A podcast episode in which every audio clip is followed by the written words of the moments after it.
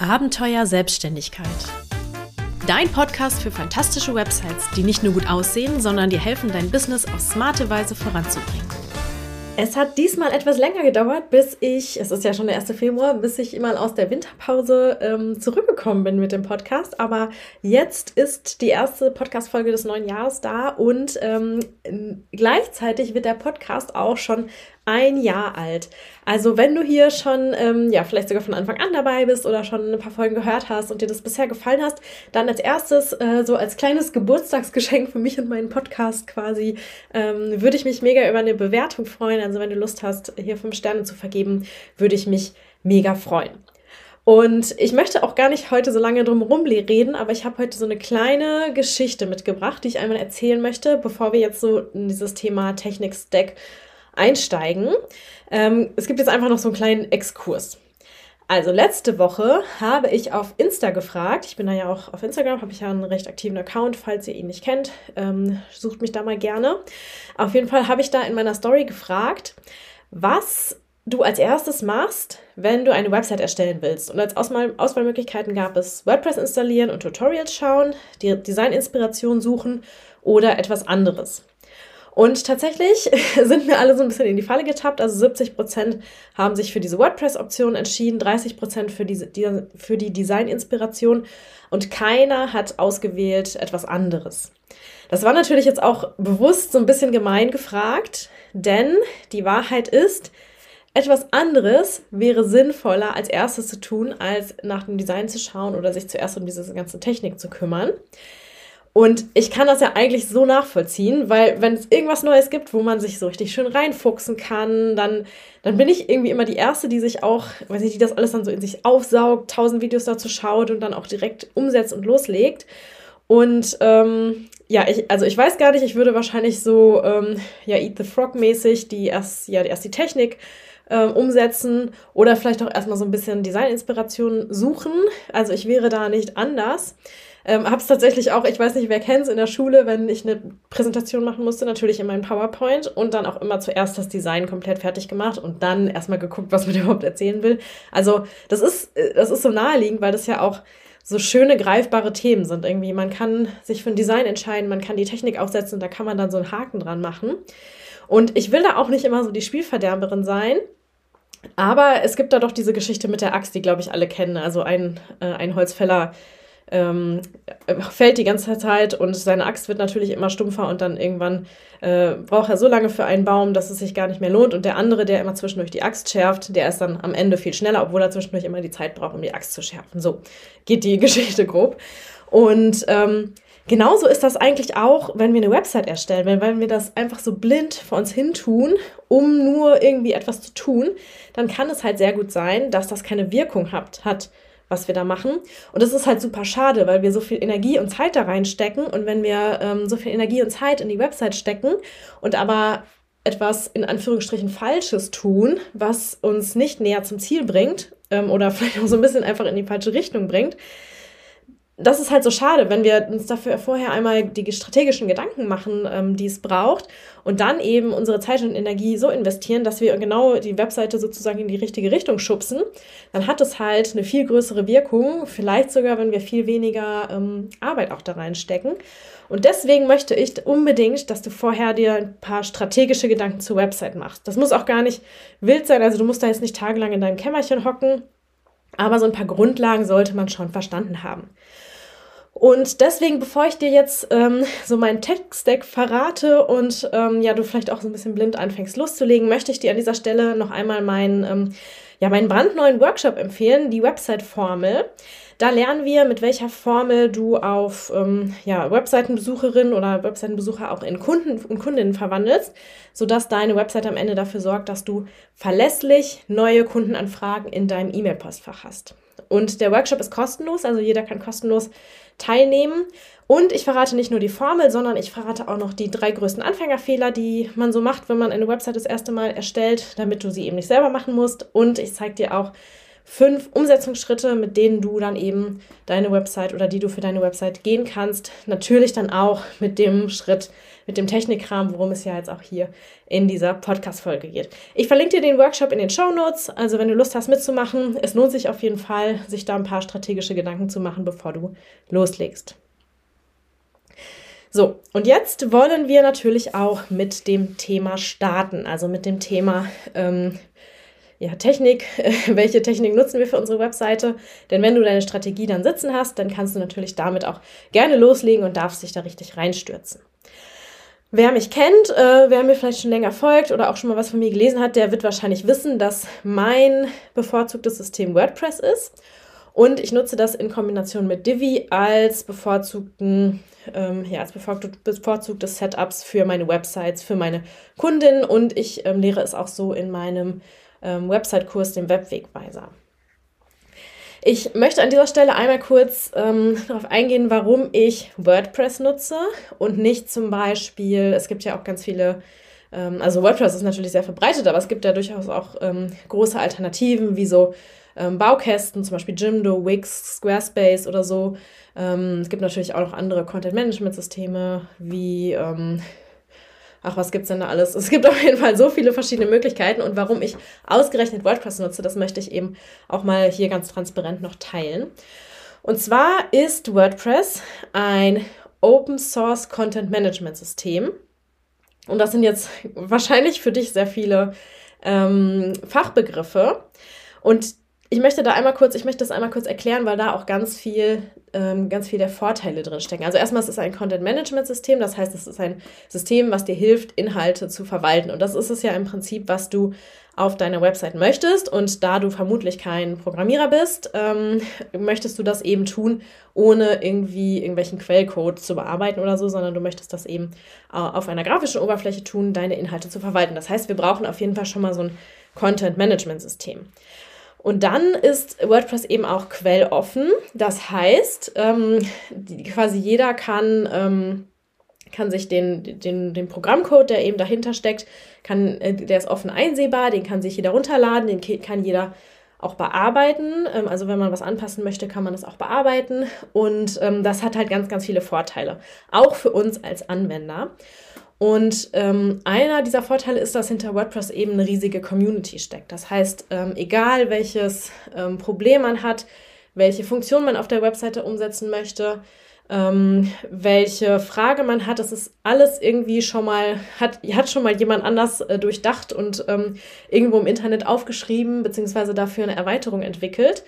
Und ähm, das bietet uns natürlich ganz, ganz viele Vorteile, weil, weil man eben auf dieses große, große Wissen, was da schon, was da schon existiert, zurückgreifen kann.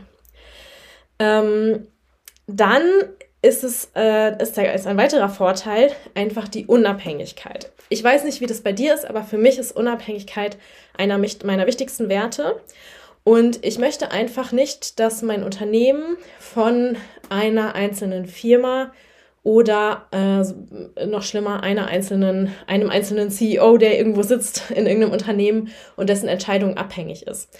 Man kann natürlich Abhängigkeiten nicht grundsätzlich vermeiden. Ähm, das ist leider einfach so, dass ähm, wir existieren halt in einer Welt, ähm, wo viel voneinander, also wo wir zusammenarbeiten und das ist ja auch ähm, sehr schön, aber ich möchte halt nicht, dass elementare Bereiche meiner Firma ähm, da eine Abhängigkeit haben. Und wenn ich jetzt zum Beispiel auf eines der vielen anderen Systeme setze. Ähm, die sind eigentlich fast immer, also es gibt so ein paar, die sind auch quelloffen, ähm, ein paar Alternativen, aber gerade solche Homepage-Baukästen sind eigentlich immer, ähm, gehören einer Firma, die natürlich alles bestimmt. Also die bestimmt, wo sich das hin entwickelt, welche neuen Funktionen es gibt, welche alten Funktionen es nicht mehr gibt, wie die Preisgestaltung ist. Und wenn da jetzt irgendwie so ein CEO sitzt oder der Neue kommt da rein und sagt, boah, wir müssen jetzt erstmal die Preise verdreifachen, dann werden halt die Preise verdreifacht und unter Umständen musst du dann halt dreifach so viel für deine Website bezahlen von heute auf morgen. Und eine solche Abhängigkeit möchte ich für meine Firma nicht. Ähm, deswegen ist mir das halt ganz, ganz wichtig ähm, oder finde ich das sehr, sehr schön, dass man mit WordPress da eine Alternative zu hat. WordPress ist auch kostenlos, ähm, wird von vielen auch immer als Vorteil angesehen. Ähm, das ist natürlich auch grundsätzlich super.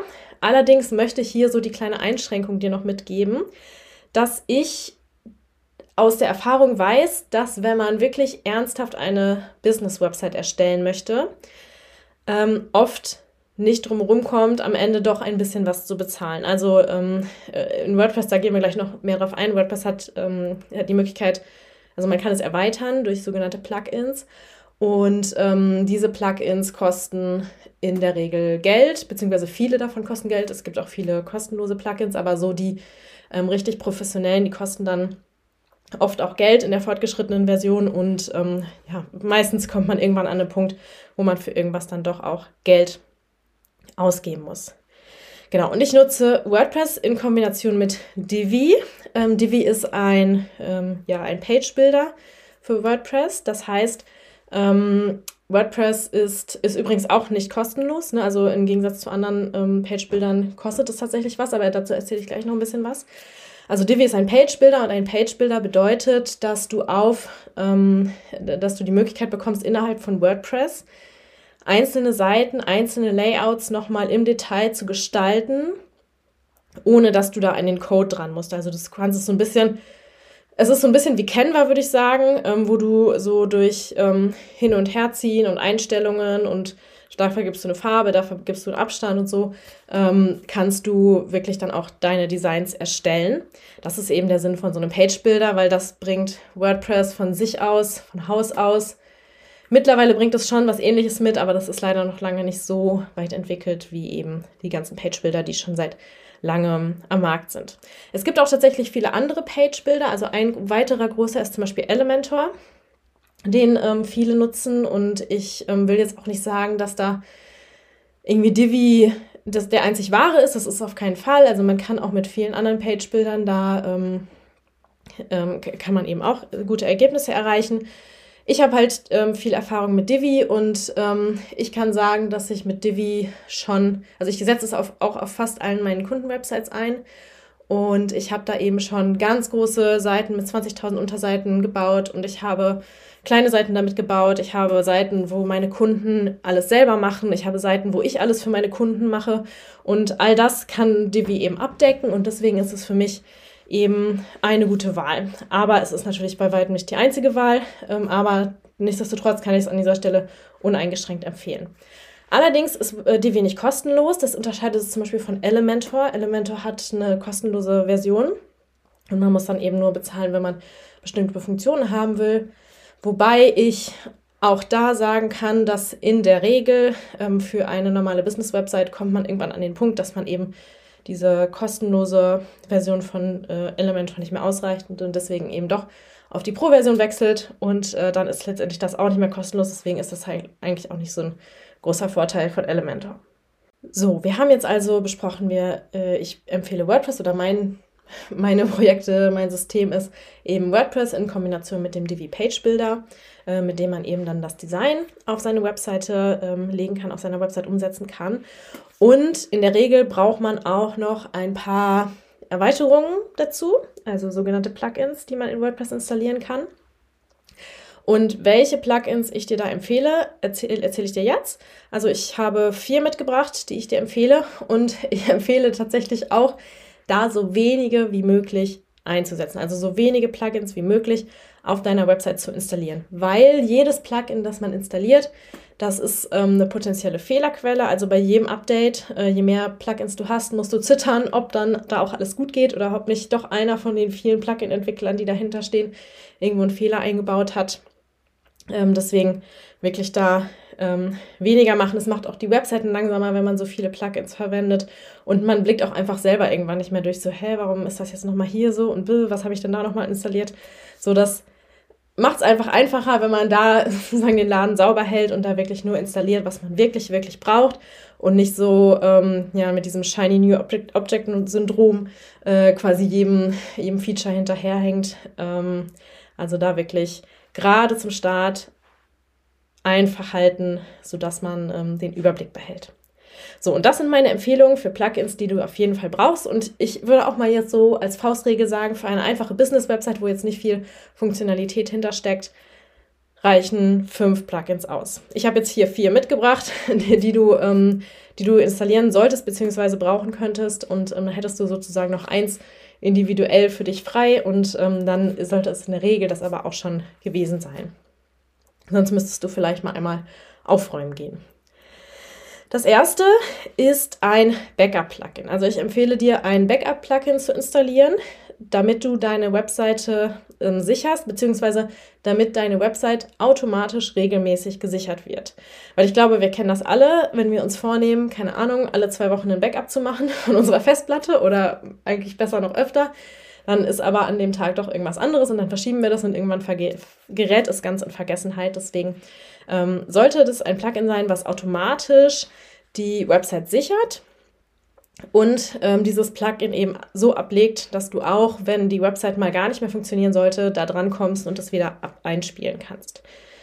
Genau, es kann natürlich immer mal sein, dass ähm, man so ein Backup braucht. Zum Beispiel, wenn bei einem Update was kaputt gegangen ist, also du Updates gemacht hast. Idealerweise machst du davor auch immer kurz eine Sicherung. Und äh, wenn dann irgendwie auf einmal kannst du dich gar nicht mehr einloggen oder so, weil irgendein technischer Fehler vorliegt, dann kannst du immer noch das Backup einspielen, sodass dann eben wenigstens der alte Stand wiederhergestellt ist. Genau, dazu braucht man dann eben ein Backup-Plugin. Außerdem empfehle ich dir als zweites noch ein Sicherheitsplugin, was dich davor schützt, ähm, ja, von Hackern angegriffen zu werden. Ähm, und da ist es ein, also da empfehle ich eins, das ähm, eine der gängigsten ähm, ja, Hackerangriffe ähm, umgeht. Und das nennt man die Brute Force Attacke. Das ist natürlich jetzt auch wieder ein sehr technischer Begriff. Aber das meint im Prinzip, dass jemand einen Bot losschickt, der ähm, quasi mal alle Passwörter oder alle Zahlen- und Zeichenkombinationen, die es so geben könnte, die dein Passwort sein könnten, durchprobiert auf deiner Webseite, sich mal versucht damit anzumelden und ähm, irgendwann wird das halt dann, also ne, weil der kann natürlich 1000 Versuche pro Sekunde machen oder so und irgendwann wird er dann schon da reinkommen. Ich gehe davon aus, dass du ähm, ein sicheres Passwort verwendet hast, dann geht das schon mal nicht so schnell, aber irgendwann ähm, würde derjenige dann auf jeden Fall ähm, das, den, den, den richtigen Riecher gehabt haben quasi und richtig geraten haben.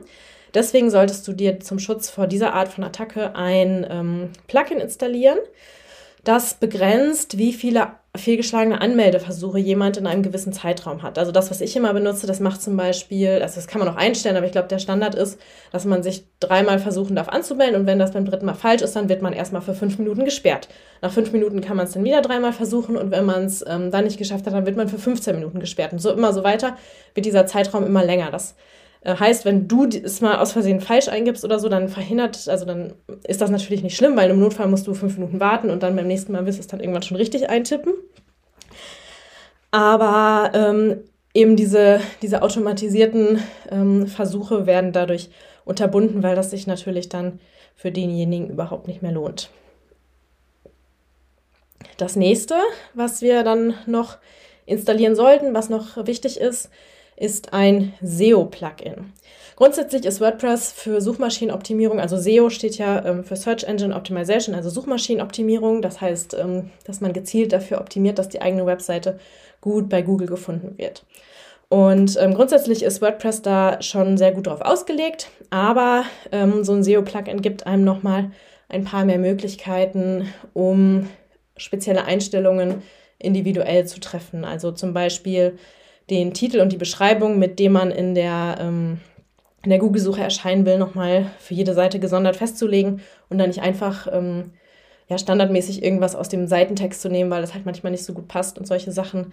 Ähm, die SEO-Plugins, die sind meistens auch, also zumindest die, die Marktführer, die sind ähm, recht groß und sehr umfangreich und haben dann auch Empfehlungen, so automatische Empfehlungen für, ähm, wie du deine Texte schreiben sollst und so. Das braucht man meistens ähm, gar nicht, es sei denn, man möchte sehr tief in dieses Thema Suchmaschinenoptimierung einsteigen, aber so ähm, auch für so ein paar grundsätzliche Funktionen solltest du dir da ein SEO-Plugin installieren.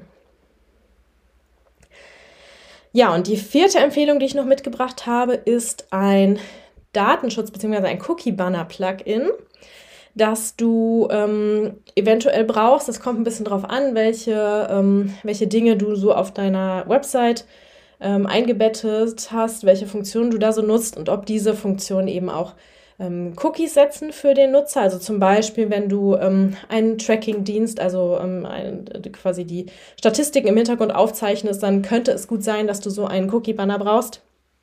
Da ähm, äh, können wir auch noch mal oder gibt es auch schon ähm, eine Podcast-Folge zu ähm, grundsätzlich zu so einer Einführung in Datenschutz. Also wenn sich das Thema interessiert, dann kannst du da mal nachschauen. Ähm, gab es hier auch schon mal auf dem Podcast. Aber ähm, äh, nur so als, als kurze Einführung. Also wenn du solche, ähm, wenn du solche Cookies setzt, dann brauchst du da eben vorher eine Einwilligung vom Nutzer. Und ähm, das kannst du eben mit einem solchen Cookie-Banner-Plugin oder Cookie-Consent-Plugin werden sie auch manchmal genannt, ähm, kannst du sie da, kannst du das dann gut umsetzen. Man kennt das ja auch mittlerweile auf den Websites, dass irgendwie fast überall mal erstmal so ein, ja, so ein Pop-up aufploppt und man da halt eben zustimmen oder ablehnen muss, um ähm, eben auf die Website zu kommen. Und sowas könntest du unter Umständen eben auch gebrauchen.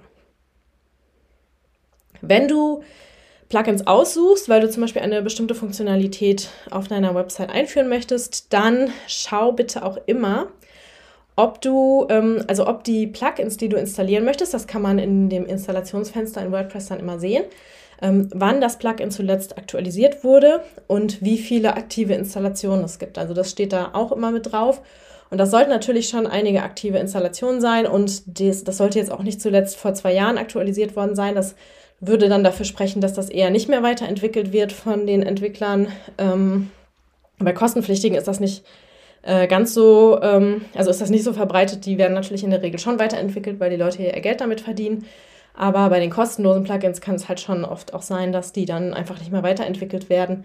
Und das möchtest du natürlich nicht, weil dann hast du potenziell auch Sicherheitslücken drin, die nicht geschlossen wurden. Und ähm, deswegen empfehle ich dir, wenn du Plugins installierst, dann auch darauf zu achten, dass sie recht aktuell sind und eine relativ große Verbreitung haben. Okay, nochmal so ein bisschen zusammengefasst. Grundsätzlicher Aufbau ist erstmal bei mir WordPress mit, ähm, in Kombination mit Divi und ähm, ein paar weniger Plugins, die sehr ausgewählt sind und so die wichtigsten ähm, Sicherheits-, Datenschutz-, SEO-Aspekte betreffen. Und damit sollte man schon auch ganz gut auskommen. Also natürlich kann es sein, dass man hier und da für besondere Funktionalität noch etwas braucht. Auf meiner eigenen äh, Website zum Beispiel ist es auch etwas umfangreicher, weil ich ja da zum Beispiel noch das Kursinterface hinter habe und den Shop, äh, mit dem man eben den Kurs kaufen kann ähm, und noch so ein paar andere Dinge. Das heißt, mein, meine Plugin-Liste ist auch etwas länger, als ich mir das wünschen würde, aber manchmal geht es halt auch nicht anders. Nur überleg dir da halt wirklich immer, was du brauchst und ob du das wirklich brauchst. Und an dieser Stelle möchte ich dich jetzt noch einmal erinnern, bevor du loslegst und einsteigst und ähm, dich da in die Technik reinfuchst. Denk dran, dass vorher eine strategische Planung deiner Website total sinnvoll ist und dass du erstmal so ein bisschen verstanden haben musst, ähm, wie man das überhaupt macht. Kundengewinn mit einer Website. Das ist nämlich nicht damit getan, dass man irgendwie ein paar Inhalte auf die Webseite packt, sondern da steckt halt noch ein bisschen mehr ähm, dahinter. Und ähm, wenn du das lernen möchtest von mir, dann äh, lade ich dich nochmal ein zu meinem kostenlosen Webinar, die Website-Formel. Und da gibt es noch ein paar weitere Informationen, auch und Hilfestellungen, wie gesagt, auch zu, zur Umsetzung konkret noch ein paar Tipps. Und ähm, wenn du Lust hast, dabei zu sein, dann schau mal in die Show Notes und melde dich am besten jetzt gleich zum Workshop an. So, das war es für heute. Ich hoffe, du konntest aus dieser Folge ganz viel für dich und dein Website-Projekt mitnehmen. Und ich würde mich mega freuen, wenn du mir dazu auch noch ein Feedback gibst. Entweder zum Beispiel über eine Bewertung auf deiner Podcast-Plattform oder indem du mir direkt eine E-Mail schreibst an podcast.meilenweit-webdesign.de. Das kannst du übrigens auch super nutzen, wenn du eine Frage hast, die du mir stellen möchtest rund ums Thema Business-Website. Kannst du mir schicken, damit ich sie dann in einer meiner nächsten Podcast-Folgen beantworten kann. Ich möchte ja nicht so allein vor meinem Mikro sitzen, sondern das Ganze lebt ja auch von deinem deinem Input. Deswegen würde ich mich da sehr, sehr freuen. Danke fürs Zuhören. Ich freue mich, wenn du beim nächsten Mal wieder dabei bist. Deine Julia.